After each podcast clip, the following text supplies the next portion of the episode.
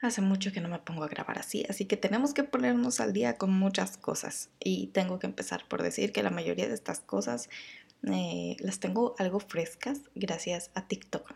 Y es que TikTok es una maravilla a veces, pero a veces tiene, tiene un poder que no del que no nos damos cuenta lo suficiente o no aprovechamos lo suficiente. Y es, muy raro porque es como cualquiera puede subir un video y cualquier video podría volverse viral por cualquier pequeña cosa.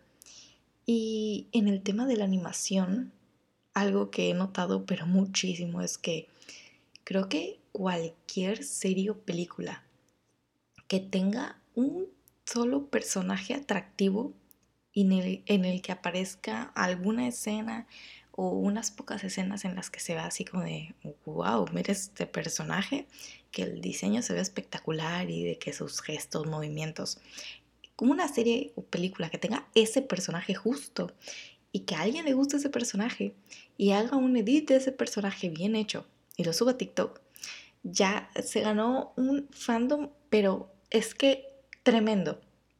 Mi mayor ejemplo va a ser una película de la que voy a hablar después, pero tengo que decir esto. Esos personajes atractivos y mayormente 3D de los que suele hablarse más en esto de, la animación y estos rollos suele ser de películas. Por ejemplo, Hippo en Cómo entrenar a tu dragón, Jack Frost en El origen de los guardianes, Tadashi en Grandes héroes y estos personajes, ¿ok? Pero también suele colarse uno por ahí que como también está en este formato de 3D y está guapillo, como que entra también por ahí, ¿no? Que es, no sé cómo se le dice en español, vamos a decirle Cat ¿ok? Este, este gatito de la serie de Miraculous Ladybug. Ay, este gatito se ha vuelto un, uno de esos personajes atractivos que suelen mencionar muchísimo. Y es muy interesante porque ahorita ya hasta está de moda que a la gente le guste esa serie. Y no es a modo de broma ni sarcasmo ni nada, es que de verdad es muy raro no encontrarte con alguien que vea la serie y que esté emocionada por lo que está pasando actualmente con esa serie. Y es sorprendente porque justo el TikTok que me hizo decir, tengo que comentar esto, es uno a eh, modo comedia que decía, ah, este, esta serie que tú ves entonces tiene muy buena animación. No. Ah, bueno, pero em, sus personajes deben ser geniales, deben estar muy bien desarrollados. No. Em, ok, este pero algo bueno tiene que tener la serie, digo, este, está bien hecha, tiene un muy buen guion, no. Pero aún así te gusta y estás obsesionada, sí, sí, así es. Es como, es de verdad, no se podría expresar mejor de esa serie con ese TikTok, porque Ladybug es una serie que tiene un guion espantoso un desarrollo de personajes peor, yo creo. Y de verdad que es de las peores series que está de moda actualmente. Y es estéreo porque se puso de moda, esta teoría mía, gracias al gato, gracias a Adrián, porque como está guapillo y es de estos personajes guapillos, coquetos, etc., y se coló en esa lista de los personajes guapillos en 3D, gracias a eso la gente empezó a decir, oye, este, este personaje está interesante, quiero verlo en la serie de la que es parte. Y así empezó escalando y escalando y escalando, porque les prometo que yo estoy desde la primera temporada, desde que la primera temporada se estaba estrenando, se los prometo. Yo Estuve cuando aún no se sabía nada de los nuevos portadores de Miraculous, de que había muchísimos más, además de los de la cajita y de los que se veían hasta arribita, que son como, ¿cuántos? ¿Cinco, seis, siete? Aún no se sabía que había más que esos, que estaba el del caballo, de la vaca, del cerdo, nada de eso. Estuve cuando hubo un hiatus de dos años. Dos años para que se estrenara la bendita segunda temporada. Y fue enorme porque daban una fecha y se cancelaba y decían que no, que se atrasaba y ponían otra fecha y otra fecha y otra fecha. Fue un martirio. Y yo estuve viviendo todo eso. Yo estuve desde los inicios. Entonces he visto cómo la han echado a perder. Pero no, la gente de ahorita no sabe. Eso no, no, sabe lo que fue sufrir tanto tiempo sin saber absolutamente nada de la serie, ningún avance, ningún tráiler, nada. Con trabajo decían uno que otro spoiler, como les gusta hacer a, a Thomas Astrup y a Jeremy Zag. Eso. Y de ahí en fuera, nada. Solamente fechas que posponían y posponían y posponían. Así que al haber estado desde el inicio, creo que tengo derecho suficiente para poner a criticarla y decir que es horrible, es una serie muy mal hecha. Y sí, es una serie infantil y eso lo voy a dejar claro desde ahorita, yo sé que es una serie infantil. Y el mismo Thomas Astruc ha dicho que él no planea que su serie sea buena, él no planea un éxito, no planea que se desarrolle bien, no, nada de eso. Simplemente quiere dinero y quiere conseguir este conseguir dinero a través de la mercancía que su serie puede promocionar porque a su serie gusta, porque eh, él la menciona, la, la describe como un cuento de hadas, pero con superhéroes. Al mismo Adrián lo ha comparado con las princesas que son encerradas y que sus papás, que tal cosa. Así, él mismo lo ha dicho, es una serie que no tiene futuro, lamentablemente. Y digo lamentablemente porque la verdad es que tiene muchísimo potencial, como para que en el futuro le hagan un reboot serio, bueno. Es, es de las pocas veces en las que el reboot sería mejor que la serie original, porque esta no tiene futuro. El que sea una serie infantil, la verdad es que no le da Mm, justificación suficiente como para que sea así de mala, pero es que a palabras de los creadores es que no planean que llegue a nada más, no planean que sea una obra maestra. Y el público al que está dirigido no son solamente niños, así en general, porque pues pueden ser tanto niños como niñas, ¿no? De que un montón de superhéroes y a todos les gustan los superhéroes, a quien no les gusta y de que además los personajes principales, o se supone, de la serie es un chico y una chica, entonces como que con quien te quieras identificar, aquí hay variedad, ¿no? Pero ese tampoco es el caso. La verdad es que está muchísimo más dirigido a niñas, a niñas hijas de papi, a niñas a las que les gusta Marineda, a las que les gusta Ladybug, o otro montón de heroínas, porque han salido más heroínas mujeres que chicos, y entonces van y ven un nuevo episodio y entonces ven algo nuevo, algo bonito, algo brillante y es como de, papá, me compras la muñeca, papá, me compras el traje, papá, salieron los huevitos Kinder, ¿dónde están Ladybug y Chat Noir? Y van y se los compran. El público de esta serie es más dirigido a niñas, niñas chiquitas. Y aún así, hay personas de 20 años viendo esta serie, están al día y están emocionadas por los spoilers que salen. ¿Y por qué? Tengo dos teorías. Primero, y probablemente la... Bueno, vamos a debatirlo, pero sí, la primera es el diseño de personajes. Porque vamos a ser sinceros, el diseño de personaje sí es bueno el diseño de personajes es bonito, es agradable en cuanto a modelado, a renderización, que también tiene que ver con los estudios que animan la serie, porque son varios. Se dividen en creo tres o cuatro, pero solamente uno es el que se destaca por hacer bien los renderizados y que la animación del capítulo realmente se vea bonita. Ese único estudio. Los demás, la verdad, hace que todo se vea horrible. De por sí tiene fallos en todos lados la serie pero sí, esos estudios la riegan. Pero el diseño de personajes es muy lindo. Y no concuerdan con lo que se supone que quieren representar los personajes porque no se, se supone que todos esos niños, ese grupo eh, escolar, tienen entre 13 y 14 años. Y la verdad es que no lo parecen, es algo así como lo que pasa en el anime, que uno resulta que es chiquito, es un adolescente y no se ve para nada como un adolescente, sino que se ve como un adulto o mínimo adulto joven, pero definitivamente un adolescente no es. Bueno, este es el caso de esta serie porque por supuesto esas proporciones de cualquier personaje, de cualquier eh, chico o chica, esas proporciones no son de un chico de 13 o 14 años, definitivamente. Eso engaña y eso tiene mucho que ver con el público al que estás trayendo, se quiera o no se quiera.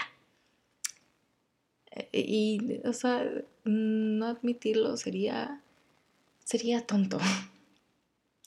que, ni qué decirle, porque de nuevo, una de las cosas estas, este, de las que les digo de por qué se volvió tan popular justo ahorita, es el diseño de personajes de Adrián, de Kanma y eh, poco después, cuando salió el personaje, de Luca, porque después todas se volvieron locas por Luca y entonces pues, empezó este debate de quién era mejor para Marinette y de que quién, quién está mejor, con quién está más guapo, con quién quieres que se quede. Y este cuadro amoroso, que luego se volvió, no sé, ya no eran cuatro, eran seis, siete. Creo que en un momento fueron siete, pero este rollo espantoso que, no, no, tiene, no tiene final. Pero a la gente eso es lo que le gusta. Ese es mi segundo punto a veces pasa que cuando te dan un spoiler, mayormente de una serie, porque es la que se lleva más tiempo para terminar y te encariñas más con los personajes y eh, es más tiempo entre el inicio y el final y en el que tú vas a descubrir cómo va a terminar la serie. Cuando te dan un spoiler de una serie, hay veces en las que funciona no de que te vayas a enojar y de que ya te haya arruinado la experiencia, sino que hay veces en las que no, tiene sentido. Lo que te acaban de decir del final y lo que tú estás viendo en el mero inicio no tiene sentido, lo que no, no concuerda, como que incluso pareciera que fueran dos series distintas. Y en ese momento lo importante de la serie o lo interesante ya no es el qué va a pasar al final, sino cómo va a pasar porque tú estás ahí pegado pensando en el final y diciendo, pero ¿cómo este personaje o cómo estos personajes o cómo esta trama avanza hasta llegar a esto? Eso es lo más impresionante. Y creo que esa es eh, la clave de que esta serie también sea tan popular ahorita porque todo el mundo sabe cómo va a terminar ya, es que sean hecho chistes al respecto, en muchos capítulos se, han, se te ha dicho ya claramente de que de hecho va a seguir todo tal cual está, nada más que todos con adultos, porque este villano Shadow Mod va a seguir siendo el mismo villano en el futuro y Marinette va a seguir siendo Ladybug y Adrián va a seguir siendo Shanna en el futuro y así va a seguir exactamente igual, pero todos van a ser adultos. Se ha dicho en la misma serie, en los mismos capítulos. Ya sabemos cómo va a terminar. Porque la única diferencia entre ahorita la serie y la historia de la serie en el futuro, además de que sean adultos, es que Marinette y Adrián van a terminar juntos, porque es otra cosa que se ha repetido una y otra vez. Te dejan muy claro siempre que por más que uno se fije en otra persona, lo intente con otra persona, o digan que lo van a superar, es que están hechos el uno para el otro incluso si no debería ser así, o si no es sano, o si hay mejores personas, ellos están hechos el uno para el otro y van a terminar juntos. Todo el mundo lo sabe ya. Todo el mundo es que aunque no veas la serie, ya es de esperarse. ¿Qué pasa? Que la gente quiere saber el cómo, porque en ese proceso, en ese desarrollo de que la pareja termine junta, teniendo en cuenta que Marinette jamás tiene el valor para declararse y Adrián está ciego y no se da cuenta de que, para empezar, de que Marinette es Ladybug y de que a Marinette le gusta a él, ¿no? Pero además de todo esto, en ese desarrollo, en ese transcurso de toda esa historia, mientras terminan juntos, pasan cosas interesantes, porque además de la trama principal, entre comillas, que es ese romance, también está que están peleando con este hombre que es el papá de este niño que intenta revivir a su esposa. Entonces, una de las cosas interesantes y de que tiene más em, como chance de, de volverse una buena serie o de las mejores tramas que podrían haber en un futuro reboot si es que le hacen es esto de que Gabriela Grest quiere revivir a su esposa. Eso es muy interesante. Pero el personaje la verdad es que está horriblemente escrito. Eh, esa desesperación que a veces se siente de que quiere revivir a su esposa y que la quiere ya y etcétera. La verdad es que no se nota y suele ser usado como elemento cómico más que nada. Entonces es un pobre personaje ya arruinado y es un villano espantoso, no, no tiene arreglo, ya es muy tarde para eso. Pero es interesante, es una trama interesante, porque en lo que ellos dos están combatiendo con él sin saber quién es, para recuperar ese milagro que él tiene robado, que ya son dos, aparecen estos nuevos héroes, que es toda la clase de Marinette y de Adrián, pero con diferentes milagros. Y esa, es clave de dos cosas.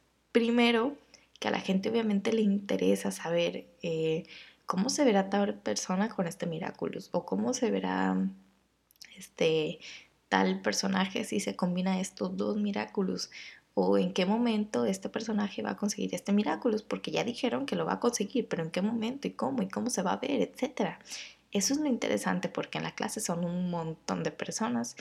Creo que ya la mitad o más de la mitad ya ha tenido un Miraculous y se ven muy padres, se ven muy bonitos, entonces cada vez que aparece en algún episodio es agradable, es bonito, a la gente le gusta eso. Y luego empiezan que no es solamente que mm, el Miraculous te dé un traje ya a poderes, sino que ahora también puedes combinarlos y entonces de esa nueva combinación sale un nuevo traje, sale un nuevo diseño y la gente ahí va, porque le gusta, porque se ve bonito y porque encima la segunda clave es que puedes sacar más mercancía de eso, entonces puedes vender más cosas. Y Marinette ha sido quien más fusiones tiene y quien más trajes distintos tiene. Y por el diseño de personaje es que todo se le ve hermoso, entonces a la gente eso le gusta. Es por eso que estamos tan picados en esta bendita serie, a pesar de que sea horrible en cuestión de historia, de desarrollo de personajes, porque no crecen.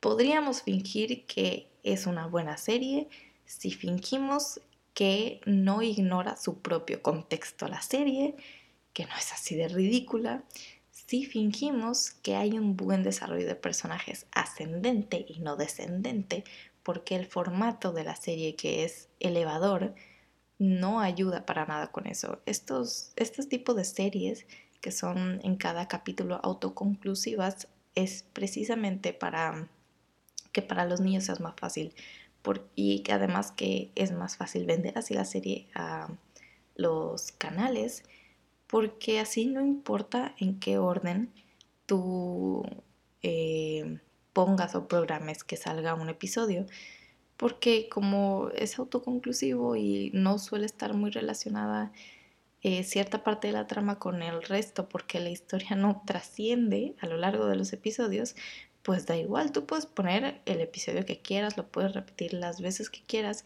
y el público aún así va a entender lo que está pasando porque no ha pasado cosas muy interesantes en capítulos anteriores que sea necesario que tú entiendas para entender el que estás viendo ahora.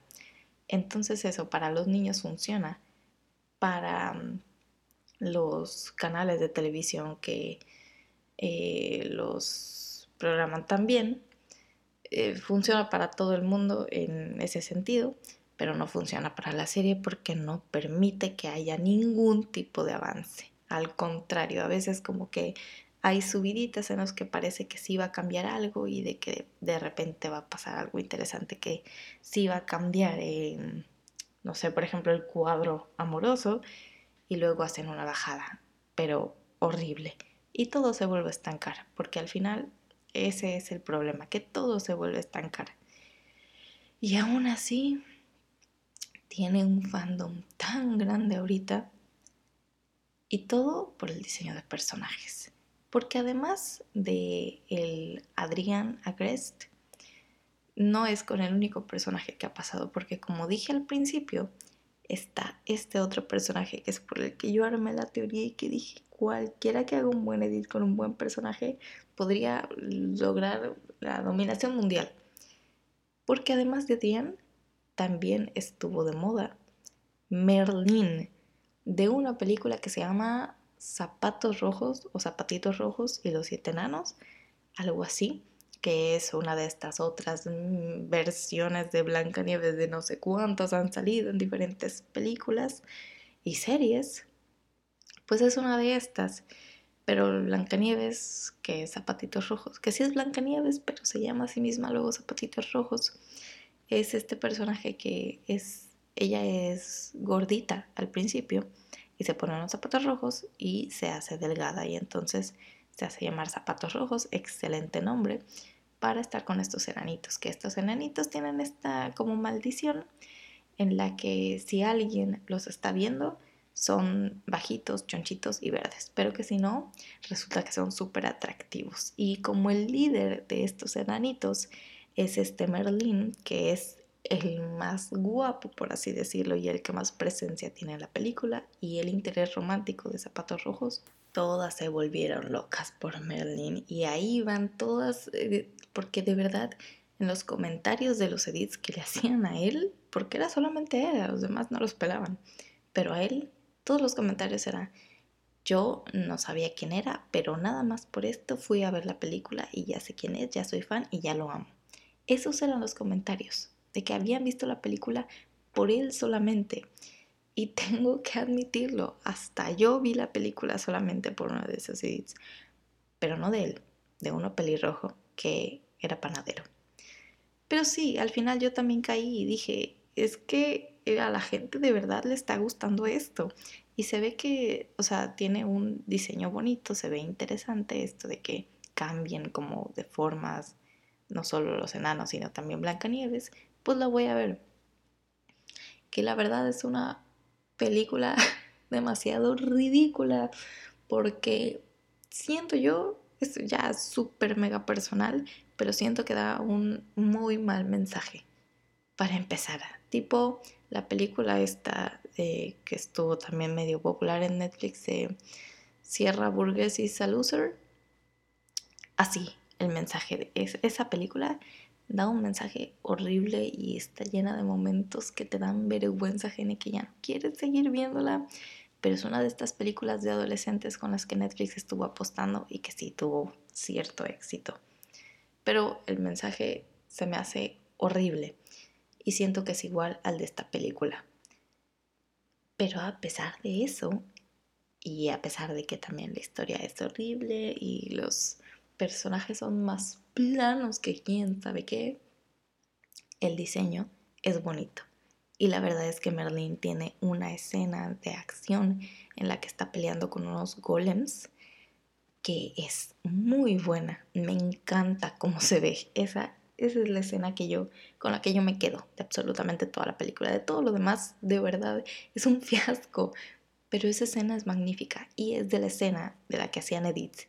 Y es por esa escena que, que de repente todo el mundo empezó a ver y amar esa película. Porque esa película es muy vieja, ya tiene muchísimo que, que se estrenó. Y hasta ahorita es que la gente la empezó a ver y empezó a hablar más de ella. ¿Por qué? Por Merlin, por un personaje bonito. Y es ahí cuando me doy cuenta de que uno con TikTok tiene muchísimo poder.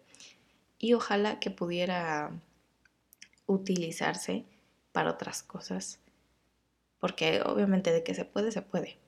Pero mm, de nuevo, hay series muy buenas que no es que tengan como este personaje bonito que llame la atención de una sola vez, ¿saben? Para poder hacer un edit de ese tipo y de que entonces la serie se vuelva popular por muy buena que sea. Porque ya vimos que esta película y la serie de Miraculous Ladybug tuvieron mucho éxito y no son nada espectacular, sinceramente. Hay muchas series y más que nada ahorita, porque hay series en emisión que son muchísimo mejores y creo que no tienen ni una quinta parte del fandom que tienen estas dos cosas. Un ejemplo, Anfibia. Por favor, si no han visto Anfibia, véanla porque quiero hablar de ella en otro episodio. No quiero, necesito hablar de ella. Me encanta. Es de las mejores series que está ahorita y va por la segunda temporada. Ya salió el tráiler de la tercera temporada. Bueno, la intro de la tercera temporada. Y me parece que la tercera temporada va a ser la última. Así que están a tiempo de verla para disfrutar bien la tercera temporada. Y lo mismo con The Old House, la casa del búho. Está justo ahorita en emisión la segunda temporada. Y también creo que ya habían confirmado antes que la tercera iba a ser la última y ni siquiera iba a ser una buena tercera temporada, sino que iban a ser como tres especiales muy largos en, lugar de tercera temporada. Pero eso está haciendo que en esta segunda, en cada episodio haya cosas muy interesantes y que aporten mucho a la trama. Entonces ahorita se está poniendo muy buena. También la recomiendo que la sigan desde ahorita para que puedan disfrutar bien el final. Y así hay muchos ejemplos. Está Kid Cosmic, que no es súper fabulosa, pero es una serie muy linda y que de verdad vale la pena, etcétera, etcétera, etcétera. Pero, ¿quiénes le ponen atención a esas? Pues no todo el mundo o no tantos. ¿Por qué? Porque no hay un personaje bonito en el que fijarse. Esa es la verdad. Y es muy triste. Porque ¿Por qué? Porque también me recuerda a cierta serie de Marvel que no salió hace tanto. Sí, también tengo que hablar de Loki. Que voy a dejar muy claro desde ahorita. Tuve que verla, o por lo menos varios episodios, tuve que verlos varias veces para quitarme de la cabeza eh, esa, esa voz que me decía, es que es una serie muy buena, es el Loki, estás viendo a Loki porque esa, esa voz no me dejaba en paz y no me dejaba ver el resto de la serie, de lo que de verdad la conformaba para poder hablar bien de ella. Pero lo logré. Y he de decir que analizándolo lo más fríamente que puedo, WandaVision le gana. Tanto a esta como a la de Falcon and the Winter Soldier, pero esa la verdad es que ni, ni voy a hablar de ella, no me quiero enojar. Pero sí, Loki no es tan buena. El hype que hubo por ella sí fue increíble. Pero también tiene sus razones. Y no solo por mm, la historia que iba a contar y de que pues ya sabíamos que era Loki, iba a empezar a introducirnos en esta cosa de los multiversos y etcétera sino que Loki es un personaje tan querido y por las chicas y algunos chicos, no lo dudo, tan sabroseado que por supuesto mm, creo que de las tres series que ha sacado Marvel esta es la más vista. Pero no es tan buena. Y voy a decir desde una eh, de una vez el por qué primero el romance entre Loki y Sylvie. No me gustó. Y no tengo otra forma de decirlo, es que no me gustó. Se sentía muy incómodo. Y no, no es que lo hicieran intencional, porque hay muchas personas que también decían que lo hacían intencionalmente porque era como incesto y que esa era la idea, que tú te, te sintieras raro al verlo. Pero no, esto no fue intencional y uno se da cuenta al fijarse en los diálogos y en la dirección de cada escena. Y aquí el problema era la dirección, porque no, no funcionaban esas escenas en esos momentos. La idea, la intención era que se viera tierno, era que se viera como un buen romance, porque obviamente tenía que como destrozarte un poco al final cuando Sylvie lo traiciona a él. Eso era lo que quería que lograran el espectador. Y por lo menos en mi caso no funcionó así. Se sentía incómodo, se sentía como si no funcionara. Y me pareció raro simplemente. No me termina de convencer eso. Pero bueno, ahí está. el salto de un Loki villano a un Loki bueno, a un Loki en el que, que, de verdad se enamoró de Sylvie y que de verdad estaba de su lado y de que de verdad le interesaba no... Eh, ya no estaba interesado en, en conquistar quién sabe qué y tener tanto poder, fue demasiado rápido. Porque para hacer una serie con una buena cantidad de episodios, la verdad es que este cambio duró muy poquitos de ellos. Fue mm, desde que eh, reprodujo las cintas de lo que supuestamente él tenía que estar destinado a que pasara. Eh, no sé, se me hizo muy apresurado y no exploraron eso lo suficiente. Porque sí, nosotros ya sabíamos lo que pasaba. Nosotros ya sabíamos qué iba a pasar con Loki, ya sabíamos sobre su desarrollo y cómo moría, pero que moría sin ser un villano ya. Nosotros ya lo habíamos visto, ya lo habíamos vivido, pero él no. Él, él estaba estancado todavía en este punto en el que seguía siendo un villano y solamente por ver estas cintas que uno nunca sabe, a lo mejor podían ser falsas, a lo mejor podían ser no sé, cosas que sacaran de su imaginación o imágenes, eh, no sé, creadas artificialmente. Y ya solamente por ver eso cambió completamente y empezó, si bien si tenía de repente como la intención de engañar a Mobius, eh, eran elementos cómicos solamente, no se tomaba en serio a partir de ese momento lo que él estaba haciendo. Y no sé, fue, fue muy apresurado eso, en resumen. Y sobre... Ay, es que siempre se me viene a la mente esa escena en la que están entrando al este castillo del episodio final y es como ay, por favor, ¿quién diseñó esto? ¿Quién lo diseñó? En serio, no se esforzaron podían esforzarse un poquito más, tenían el presupuesto. Pero, en fin, a pesar de esto, claro que disfruté la serie, por supuesto que sí, por supuesto que me emocioné cuando me tenía que emocionar, porque es Loki. Pero además de esto, es que tiene una particularidad esta serie y es de lo que se estuvo hablando muchísimo en TikTok y se volvió viral. Y es el female gaze contra el male gaze. Que para quien no sepa, yo le explico qué es. El female gaze es como ver a través de la mente de las mujeres. ¿Qué es lo que le gusta a las mujeres? ¿Qué es lo que les parece atractivo? ¿Qué es lo que les parece lindo? Y el male gaze pues es todo lo contrario, ¿ok? Hasta ahí todo bien. Resulta que Loki fue dirigido por una mujer. Y eso le dio un sazón increíble a ciertas escenas que uno decía, esto definitivamente es male gaze. No, esperen, me confundí. Esto definitivamente es female gaze. Esto fue dirigido por una mujer. ¿Por qué? Porque justo le llegó a las mujeres lo vio una mujer y dijo, esto es mío, esto es para mí, esto es precioso, me quedo con esto. Y eso es lo que se nota. ¿Por qué?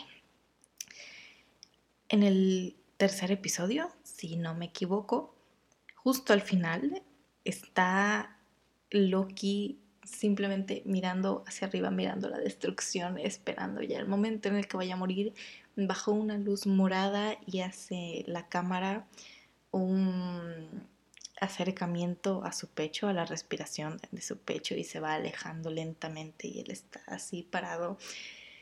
Eso, esa es la mayor prueba de female gaze que pudieron mostrar en la serie y fue maravilloso, no lo voy a negar. Pero ¿qué pasa? Estuvo este debate porque resulta que ciertos hombres no entendían por qué les gustaba este personaje. Y es por lo que la gente empezó a hablar de esto, o más que nada chicas, porque los hombres, hay que decirlo, en general son más visuales. Es decir, tú ves, por ejemplo, Iron Man 2 en cuanto, en cuanto presentan, estoy hablando mal, lo siento, en cuanto presentan a Natasha como secretaria, como la asistente de Pepper, y aparece toda aquí súper sensual, con el cabello bien arreglado, con estas miradas. Y ya luego al final cuando se cambia su traje y luego se suelta el cabello y aparece esta escena en la que se está cambiando y, Happy la ve por el retrovisor. Eso es, es male gaze, pero por todos lados. ¿Por qué?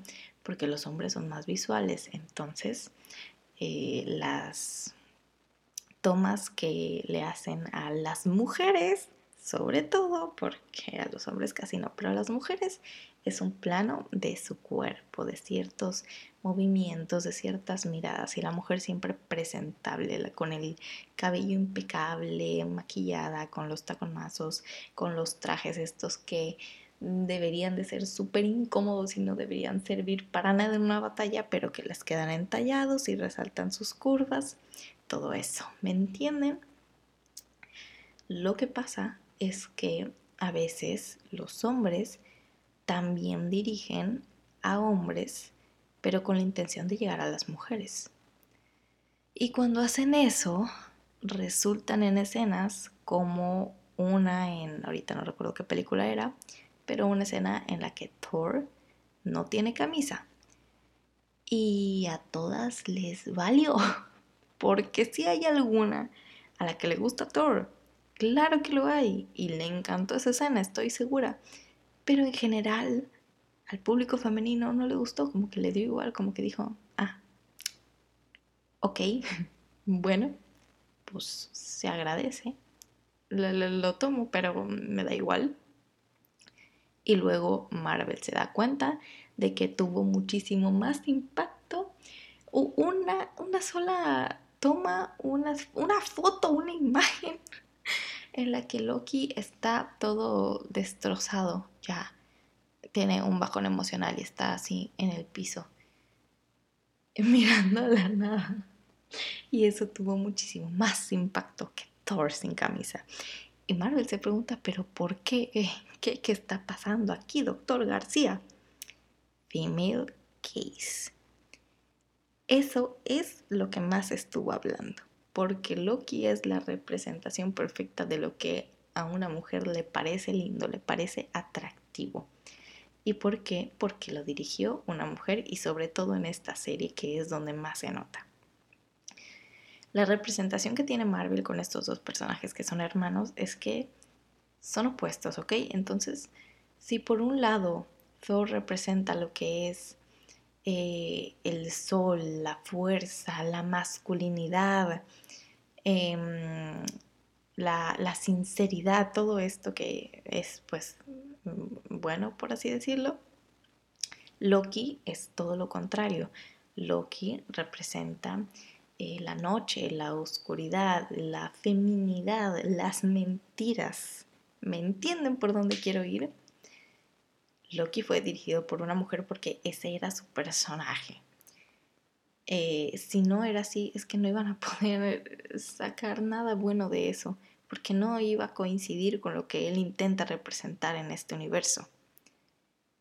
La cosa es que les quedó bastante bien y a las chicas les terminó encantando y se abrió este debate. Y todo el mundo empezó a hablar de no solo esta serie, no solo de Marvel, sino de hombres, o sea, ya no de series, ya no personajes de series, sino realmente actores y cantantes más que nada, que son como las figuras populares de, la gente en general, empezaron a decir, hmm, como que este parece que está escrito por una mujer, ¿no?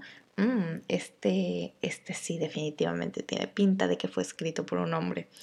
Y ahorita está de moda el tren de que eh, o point of view o punto de vista, como lo quieran ver, este, lo que tú estás viendo, pues, eh, estás viendo a una mujer levantarse por la mañana, pero escrita por un hombre. Claro que entonces la mujer eh, en el video, en la parodia, se levanta y ya está maquillada, ya está perfectamente arreglada, ¿no? y el peinado también casi que perfecto con uno que otro pelito fuera, pero en general se ve preciosa y se levanta así toda graciada, toda como estirándose delicadamente y se para y se pone sus pantuflas y tiene una pijama así linda de esas de satén con encaje y todas de buen humor y abriendo las ventanas. Cuando la realidad es que sabemos que no es así, sabemos que las pijamas suelen ser horribles y todas viejas y holgadas. Nadie se levanta tan delicadamente así con una sonrisa en el rostro mientras estira se está levantando por la mañana a abrir las cortinas. Nadie se levanta con maquillaje, obviamente. Perdón, se me salió el acento. Nadie se levanta con maquillaje ni peinada. Pero es el punto de vista de un hombre, supuestamente, porque así es como lo, las plasman en las películas. Y eso es. eso es de lo que más estuvieron quejando por un tiempo. Ahorita ya se están riendo de eso. Porque paradas así hay muchísimas. De soy una chica que acaba de llegar a su casa después de una cita, pero escrita por un hombre. Y entonces está perfecta y toda sensual. O soy una chica que se está pintando los labios de rojo, pero escrita por un hombre y entonces tiene todos estos movimientos donde abre mucho la boca y se pasa los dedos por los labios así muy sensualmente cuando la realidad no es así. Y luego están, soy una mujer, pero escrita por una mujer y es completamente diferente, más realista, pero también tiene cierto toque de gracia y una diferencia muy notable, por cierto, que creo que cabe recalcar, es que para las mujeres no hace falta que tengas tú que enseñar piel para resultar atractivo. La verdad es que no, no es nada necesario, de hecho. ¿Recuerdan esa escena que dije en la que Loki está bañado con una luz morada y tiene, yo tiene un pantalón de vestir, unos zapatos así bien bonitos, una camisa blanca y una corbata y tiene todo el cabellazo hacia atrás y está solamente viendo hacia arriba con el cuello aquí descubierto y los, brazos así medio abiertos. Está mirando hacia el infinito. Esa escena de nuevo le ganó a Thor sin camisa inimaginablemente. Hay chicas a las que sí les gusta. De nuevo, por ejemplo, Sé que se volvieron locas muchísimas en esa escena en la que está el Capitán América, eh, que, que, se está muriendo, le están jalando los dos brazos porque está agarrando este helicóptero. ¿Cuántas se volvieron locas por esa escena? Y me desesperaba estar viendo eso. Pero les encantó. Y no dudo que haya más de una a las que otro tipo de escenas también les encanten y las reciban con mucho gusto pero en general no es así o no hace falta. Sobre todo con las mujeres es, mm, es demasiado notorio cuando es para un hombre y cuando es para una mujer. Y me parece muy interesante que se ha hablado de eso, porque empezaron a salir muchos fragmentos de series y películas en las que se representaba muy bien y me gustó que aparecían fragmentos de George de la selva pero no la caricatura, no la serie, no esto, sino donde así se llamaba eh, George, no era Tarzán, no era nada de esto. George de la selva. Y donde se enamoraba porque... ¿Por qué estoy hablando tan mal? Donde George se enamoraba de Úrsula. Y en la película hay una escena en la que George tiene... está vestido, ¿ok? tiene un pantalón de vestir, tiene una camisa blanca que quizás está un poquito abierta, pero al final es mínimo lo que se ve. Está vestido y tiene el cabello así largo, todo suelto, pero no tiene nada especial. Y está con unos caballos, está jugando con los caballos, está corriendo así delicadamente, los está acariciando, los está viendo con cariño. Y en esta parte de la cerca de los caballos hay un montón de mujeres que lo están viendo y a modo de broma, obviamente, de como que las mujeres empiezan a comentar de George y de que está guapísimo y de que no puede ser y empiezan a mencionar un montón de atributos positivos, ¿no? Pero todas están locas por él. Y después de que aparece esta escena en la que todos lo están halagando y lo están viendo así embobadas, aparece otra en donde más atrás de ellas están dos hombres que están hablando entre ellos y se preguntan, no entiendo qué tienen las mujeres con los caballos, ¿por qué les gustará tanto? Y es como, me gustaba que decían que ese era como el ejemplo perfecto del female y male gaze, porque los hombres no suelen entender qué es lo que a las mujeres les parece más atractivo creen que tienen que estar mostrando un montón de músculos para gustarles, creen que tienen que ser masculinos y varoniles o lo que se considera que es masculino y varonil. Hoy en día la verdad no sé qué es lo que puedo decir sin que se considere ofensivo o que me digan otra cosa. Yo entiendo, ok. sé que ya, ya no significa lo mismo, pero es la idea que quiero dar, ok. Pero, ¿saben qué? Aquí me quedo para no meterme en problemas pero quería mencionar esto porque me pareció muy interesante que Loki sacara este tema y de que gracias a esto se crearan un montón de trends y un montón de discusiones. Y me parece interesante y divertido que empiecen, sobre todo con actores de, no, creo que este le escribe una mujer porque míralo nada más y es un actor súper lindo y que sale así en fotos con perritos y que tiene una sonrisa así bien linda y trata bonito a la gente, ¿no? y luego sacan los que son escritos por hombres y suelen ser tan nefastos, de verdad. Me da mucha risa y me gusta, me gusta que haya salido esto a la luz. Así que le agradezco a Loki. No es maravillosa, pero le agradezco infinitamente por esto. Y había otra cosa de la que quería hablar. Bueno, puedo mencionar, ahora que estoy hablando de Loki. bueno, ya que estoy hablando de Loki, ya que estamos hablando de Marvel, sobre lo de la demanda de Scarlett Johansson.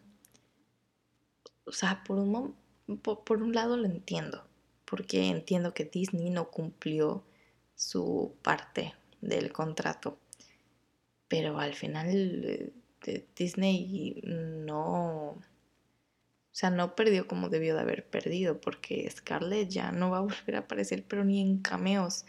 Y eh, sí me pone triste porque en un flashback quizás o en esto de los multiversos las posibilidades son infinitas y me pone un poco triste no volver a verla porque a como ya había terminado en las últimas películas en las que había presido no como las primeras, como Iron Man 2, repito, pero en las últimas ya me parecía un buen personaje y me gustaba muchísimo. me pone triste no volver a verle ni un proyecto. Pero eso fue otro relajo también. Pobre Scarlett, porque también de verdad que tuvo estos dos temas de controversia últimamente, entre que la demanda y entre que la estaban comparando con ser esa secretaria escrita por un hombre y tristemente sí que eso era. Y cuando no, y cuando empezó a tener sus cambios y el cabello y reducción de ya saben qué, y la gente empezó a quejarse y ya no le gustaba tanto. Bastante triste su caso. Y no volveremos a verla, así que aún más triste. Y por cierto, su película creo que debe tener más, eh, debe tener más personas hablando de ella porque por fin salió y eso a mí sí me tenía muy emocionada. No salió en el mejor momento definitivamente, pero salió y eso es un logro. Y Natasha sí era una de las originales, no entiendo por qué le tiran tanto odio. Pero bueno, ya no menciono nada más. Lo que sí menciono también, otra cosa de Marvel, es que salió el episodio de What If, el primero en donde Peggy Carter es la primer super soldado. Y tengo que decir que no me gustó. Perdónenme, pero no me gustó. Eran muy pocos los momentos en los que la animación se veía bien, en el resto, la verdad, parecía muy chafa. Se supone que es Marvel, que es Disney y que deben de tener presupuesto suficiente para que se vea bien. Quizás es mi culpa por haber tenido las expectativas muy altas sobre esto porque esperaba que subieran un poquito el estándar sobre series animadas, pero llegan a estos extremos en los que creen que solo por ser animada tiene que tener cierto formato y tiene que tener ciertos chistes, ciertos personajes que sean así como la broma recurrente, que en este caso fue Stark. Y no me gustó porque no era, la historia no estaba hecha para eso, no tenía que ser cómico, no tenía que tener tanta comedia. Y el personaje de Peggy Carter no estaba hecho para este tipo de comedia. Con Steve Rogers había veces que sí funcionaba, pero porque era parte de su personalidad y porque también cuando aparecía Bucky, por ejemplo, eran amigos, era normal que saliera uno que otro momento cómico o divertido con algún chiste entre ellos, pero con Peggy no. Incluso me pareció raro que Bucky apareciera tanto o intentaran meterlo tanto cuando Peggy era el super soldado, cuando no tenía mucho que hacer ahí. Sí, con quien tenía relación era con Steve. Y Steve al final se quedó más en segundo plano. Y Peggy definitivamente creo que la sacaron de personaje completamente y la ridiculizaron mucho. No me gusta lo que le hicieron. Así que no, no me gusta este primer episodio. Así que estoy bajando mis expectativas para ver los siguientes porque no me quiero decepcionar más de lo que ya estoy. Pero sí tenía que sacar eso de mi interior. No me gusta. Ah, hay otra cosa de la que debamos hablar no sé. Sí, TikTok, esto no se acaba. Hay tantas cosas que me alegra que la gente empiece a subir y que se les den reconocimiento. Y hay otras que las personas me desesperan muy fácilmente. Yo sigo a muchas personas que se dedican a hacer doblaje porque suben algunos consejos o comparten experiencias con ciertos proyectos o eh, cosas así, ¿no? Entonces empiezan a aparecerme, eh, no sé, edits de momentos más icónicos del doblaje latino o momentos en los que el doblaje latino le ganó al doblaje original o comparación de, eh, no sé, Cars en español neutro y español con modismos así mexicanos y argentinos. Y me parece genial, me parece fabuloso, me encanta ver esos videos. Pero de repente aparece alguno que, o sea, el último que vi así específico fue en el que comparaban la escena de Kung Fu Panda en la que Tai Long está peleando con el maestro Shifu y que creo que los que me estén escuchando estamos de acuerdo en que en español latino se escucha muchísimo mejor que el original en inglés porque eso sí se puede medir, sí se puede decir cuando un doblaje es mejor que otro, porque hay doblajes, o bueno, hay, bueno, sí, hay doblajes que se escuchan flojos, que se nota que el actor no tenía energía para grabarlo o no supo cómo interpretar ese sentimiento o esa acción o ese movimiento que estaba haciendo su personaje y se siente simplemente que no queda o que queda muy flojo, muy vago, muy sin ganas de vivir. ¿Ok? Se nota.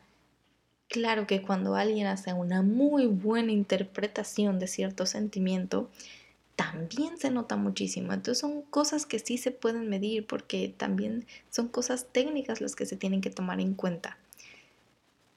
El doblaje latino de esa parte, yo diría que en general de toda la película, pero más que nada en esa parte, le ganó definitivamente al inglés. Pero luego están estas personitas que no entendían el punto del video o no entendían lo que el creador quería explicar luego en los comentarios de por qué se sentía realmente mejor. Y empiezan a decirte cosas de que no, a ti te gusta más porque ese es tu idioma natal pero a los de Estados Unidos probablemente les gustó muchísimo más la versión original y ellos sintieron súper potente la versión original porque ellos la entienden, ¿no?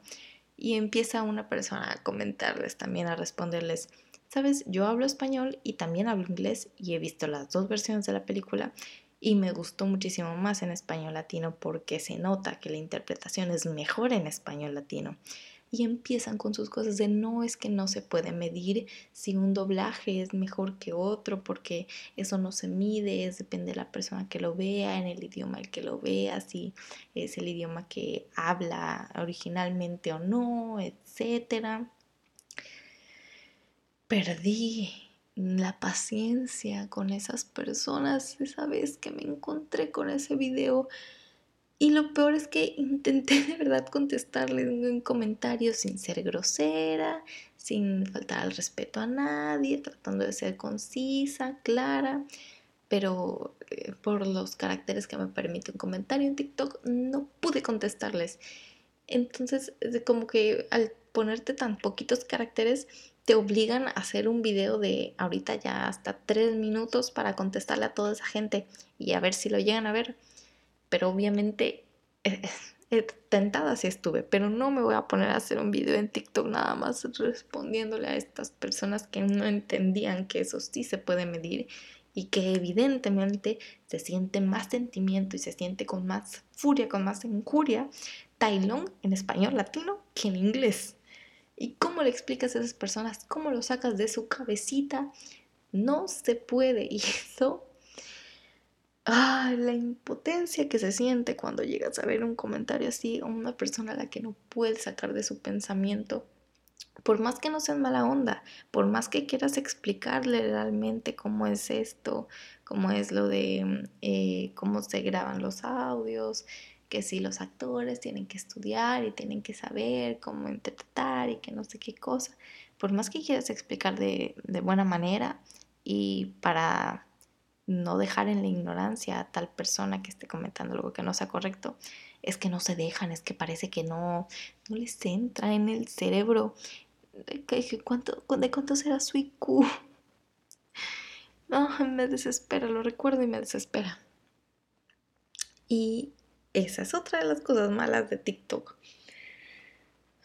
Que obviamente yo sé que no todo el mundo va a pensar igual, pero el hecho de que estemos tan propensos a poder comentar cualquier cosa en cualquier video de cualquier tema y con cualquier postura, porque hoy en día cualquier postura que tú tomes se tiene que aceptar sí o sí, porque si no, ¿por qué lado no te fundan? pero suele ser estresante. Y a veces no sabes ni para dónde agarrar, no sabes qué decir o qué no, no sabes cuándo tienes que comentar o cuándo puedes comentar algo sin que suene ofensivo, porque la gente por todo se ofende ahora. Y eh, hay personas a las que no puedes sacar de su cuadradito. Y hay que aceptarlo, pero...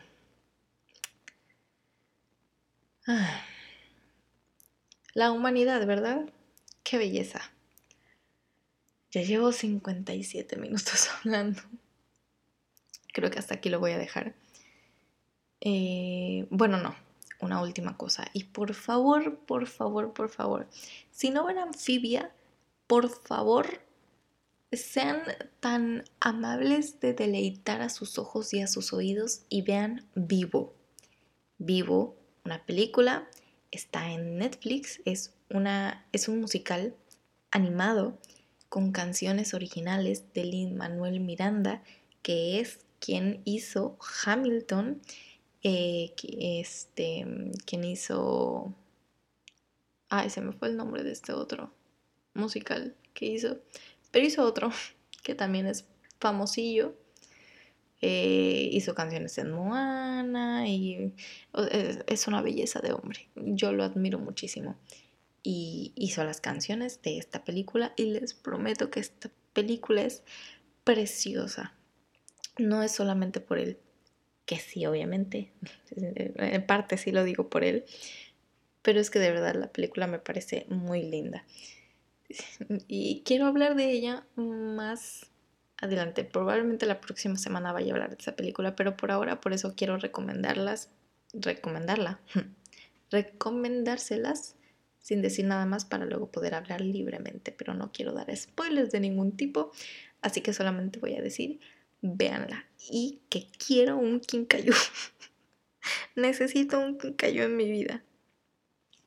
Es una película muy linda y no se van a arrepentir. Las canciones son muy buenas. Véanla por favor y después hablamos más a fondo de ella.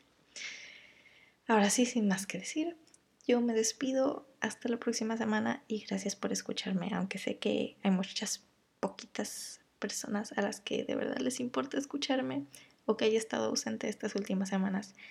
Pero esas poquitas personas que sí me siguen y sí me escuchan y se toman el tiempo de escuchar mis quejas o comentarios. Se los agradezco muchísimo. Así que, nada, gracias por escuchar y hasta la próxima semana.